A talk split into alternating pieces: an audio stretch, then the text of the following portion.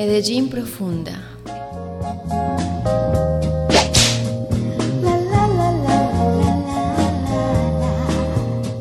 Auge, declive y renacer del porno en la ciudad.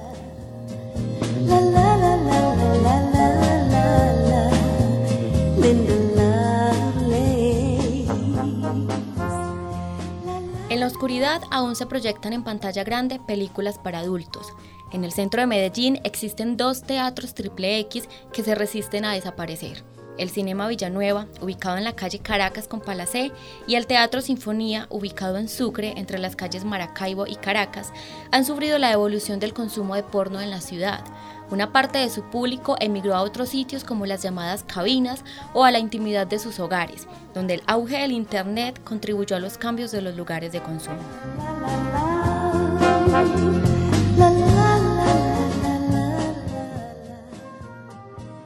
Los teatros triple X han adoptado la característica de ser lugares donde no solo se consume porno, sino que también es un espacio que propicia entre sus asistentes encuentros sexuales, Cinema Villanueva y Teatro Sinfonía nacieron en una época distinta a la actual, en los años 60, cuando Sinfonía abrió sus puertas. Las filas para entrar al teatro llenaban las sillas de la sala. Ahora, aunque la mayoría de estos espacios han sido reemplazados y otros solo desaparecieron, Medellín se considera una de las ciudades que más se ha resistido a dejar de ver el cine pornográfico en pantalla grande. Ramón Pineda, profesor de la Universidad de Antioquia y experto en cuerpos y subjetividades, nos habla sobre las dinámicas que convergen dentro de estos espacios que aún sobreviven.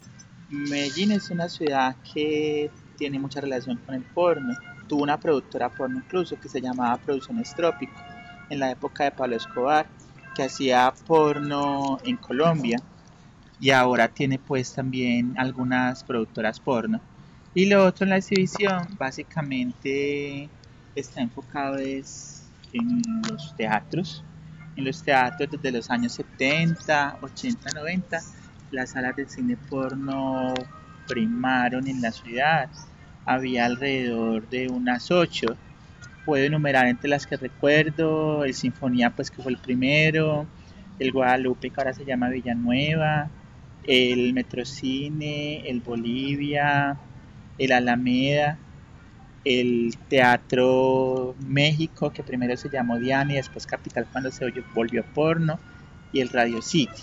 Esos son como los recuerdo que exhibían porno y fueron bastante populares en el centro de la ciudad, digamos en los años 80, y era donde la gente podía tener acceso a la pornografía eh, después de cumplir 18 años, eh, cuando apenas estaba poniéndose de moda el Betamax y luego el VHS. Hay que contar que esas salas en Colombia por lo menos están desapareciendo.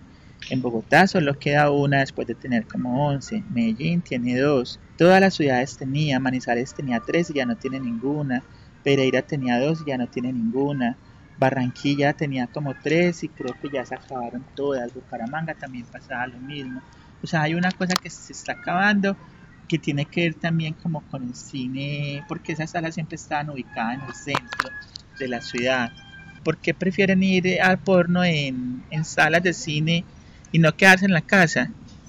Pues porque en las salas de cine hay contacto, hay la posibilidad de tocar al otro, acariciarlo, de tener sexo, sexo oral, besos, lo que se pueda.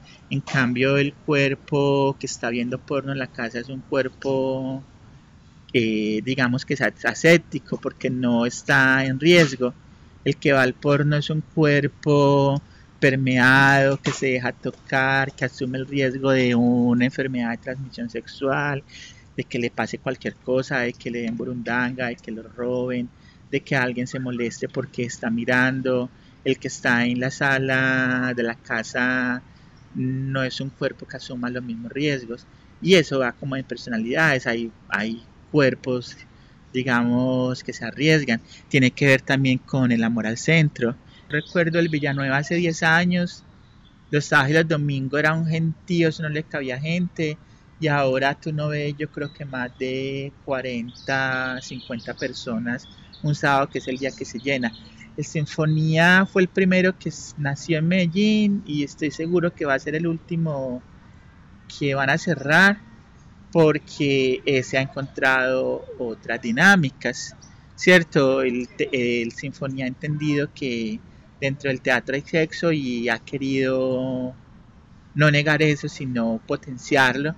Entonces es un teatro que sigue teniendo mucha vida en Medellín, entonces yo creo que se va a demorar eh, en cerrar. De la urbe, material sonoro.